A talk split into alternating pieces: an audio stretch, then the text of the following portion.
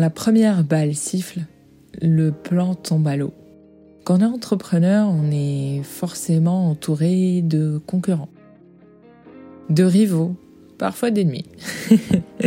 D'ailleurs, faire la différence entre euh, ces typologies de, de rôles, euh, peut-être que ça fera l'objet d'un épisode. En tout cas, euh, il m'a été très clair depuis le début de cette aventure entrepreneuriale que j'avais besoin de deux éléments. Aguerrir mon sens stratégique et euh, affûter ma discipline mentale.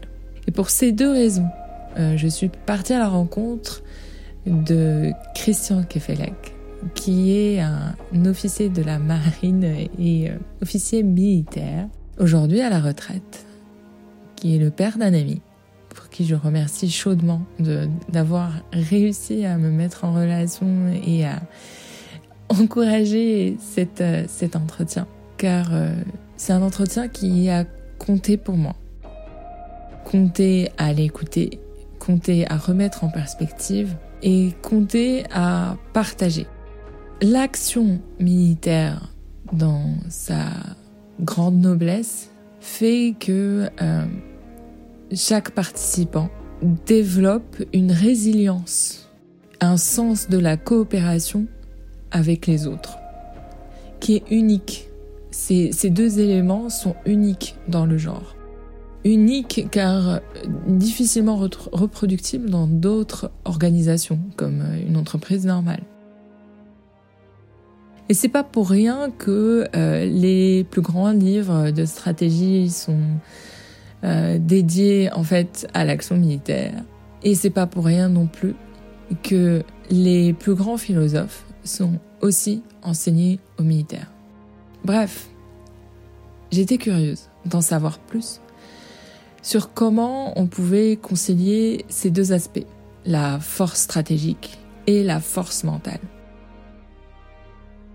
Il se trouve que Christian a gentiment répondu à mes questions avec euh, une bienveillance et une pudeur que je ne peux qu'accueillir avec euh, beaucoup, beaucoup, beaucoup de gratitude.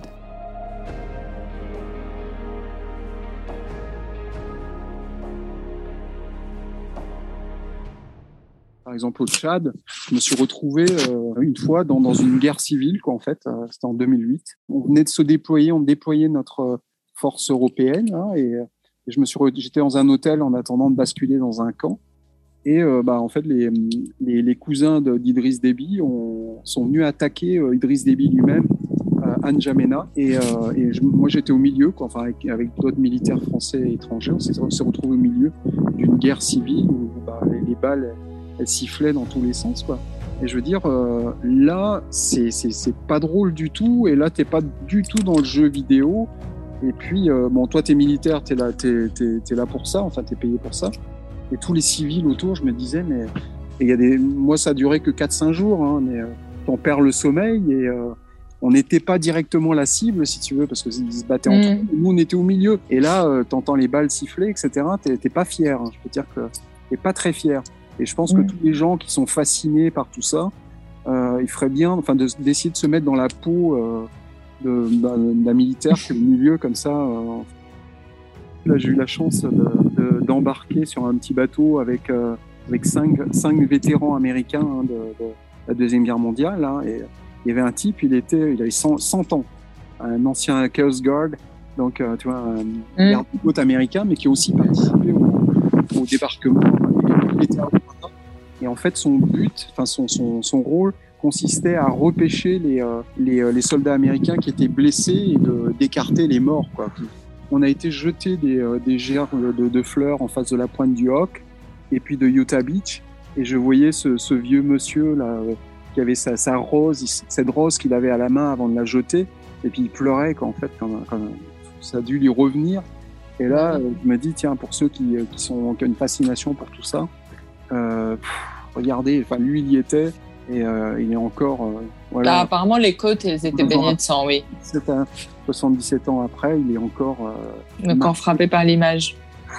Ouais, c'est horrible, quoi, en fait. voilà. Mm. tu vois, j'essaierai d'être un guide voilà, un peu, un peu sensible et qui, qui justement explique enfin, ce qu'est réellement la guerre. C'est pas que de la pop culture. Ouais, il n'y a, rien, y a rien de sexy.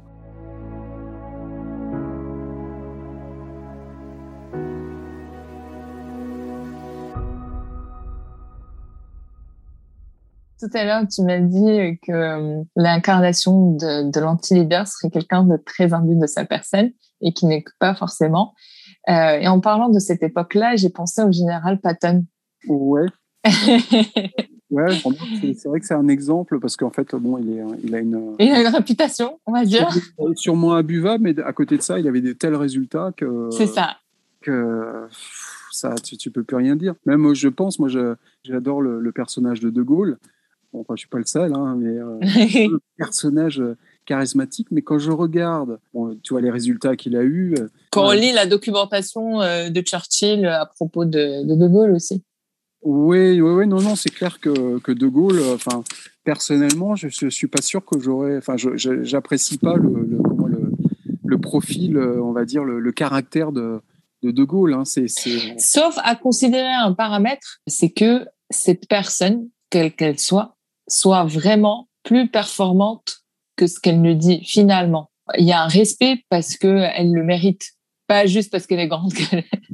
ouais, en fait, enfin, si je veux dire, c'est que quand tu t'intéresses, enfin, c'est connu, mais quand tu t'intéresses à, à la Deuxième Guerre mondiale, quand tu vois ce que les, enfin, les Français, nous, on a, enfin, on a participé au, au, débarquement. On avait 177 bonhommes qui ont débarqué sur la plage, mais il n'y a pas que ça. Il y a des parachutistes qui sont arrivés avant pour préparer, etc. Mais bon, somme toute, quand tu vois les, les effectifs américains ou, ou, anglais, euh, ça fait un peu, euh, et ben malgré tout, alors que c'est effectivement on est, on est pays occupé, De Gaulle a réussi à, à avoir un siège au Conseil euh, de sécurité. Euh, oui, et à négocier. Je me dis, waouh, c'est incroyable, parce qu'en fait, on mm. est un pays, on va dire, vaincu jusqu'à jusqu'à la libération, on était, on était occupé.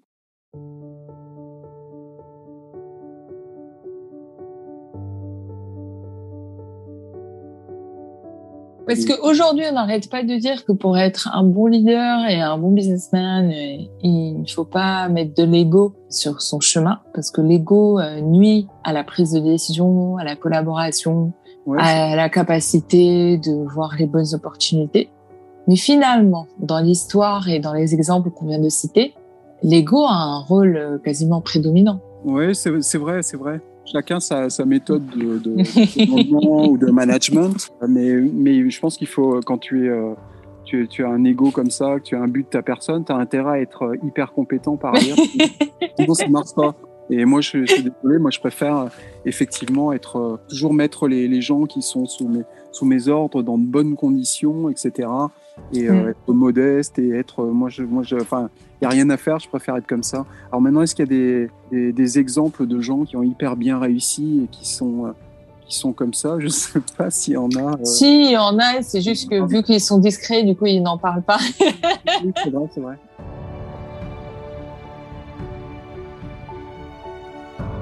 Enfin bon, chez les militaires, on dit toujours que qu'en fait le, plan il vole en éclats dès que les premières euh, balles euh, sifflent, si tu veux. Mais en fait, euh, enfin la, la, planification souvent c'est euh, c'est apprendre à, à connaître l'adversaire et puis tu vois avoir pensé à tout ce qui peut se passer et tout ce qui peut, enfin comment ça peut mal tourner, etc. Enfin avoir avoir déjà vu qu'est-ce qui pourrait se passer et avoir déjà pensé à des solutions faire face, si tu veux. Au cas échéant. Ouais, tout à fait, ouais. Donc, on, on a des, ouais, ouais, c'est ça, les contingency plans, et, et tout ça qui permettent, tiens, et s'il se passe ça, qu'est-ce qu'on va pouvoir, et puis aussi, effectivement, étudier en détail l'adversaire, euh, comment il pense, comment il, euh, tu vois, quels, sont ses, ses, modes de fonctionnement, comment les leaders, etc. Ça te permet une planification, ça te permet de, de tout étudier, enfin, du moins, tout ce que tu peux étudier, tu l'étudies, et, euh, essayer de deviner comment ils peuvent réagir, etc. Enfin, c'est hyper intéressant la planification pour ça. C'est voilà, mais c'est une façon de découvrir l'adversaire, de se s'adapter en fonction de, du comportement en face, des, réactions en face. Voilà, mais un plan en général, tu as du mal quand même à l'exécuter euh, dans les détails. Enfin, tu vois, voilà, c'est en général, il y a, y a des, des surprises, il y a des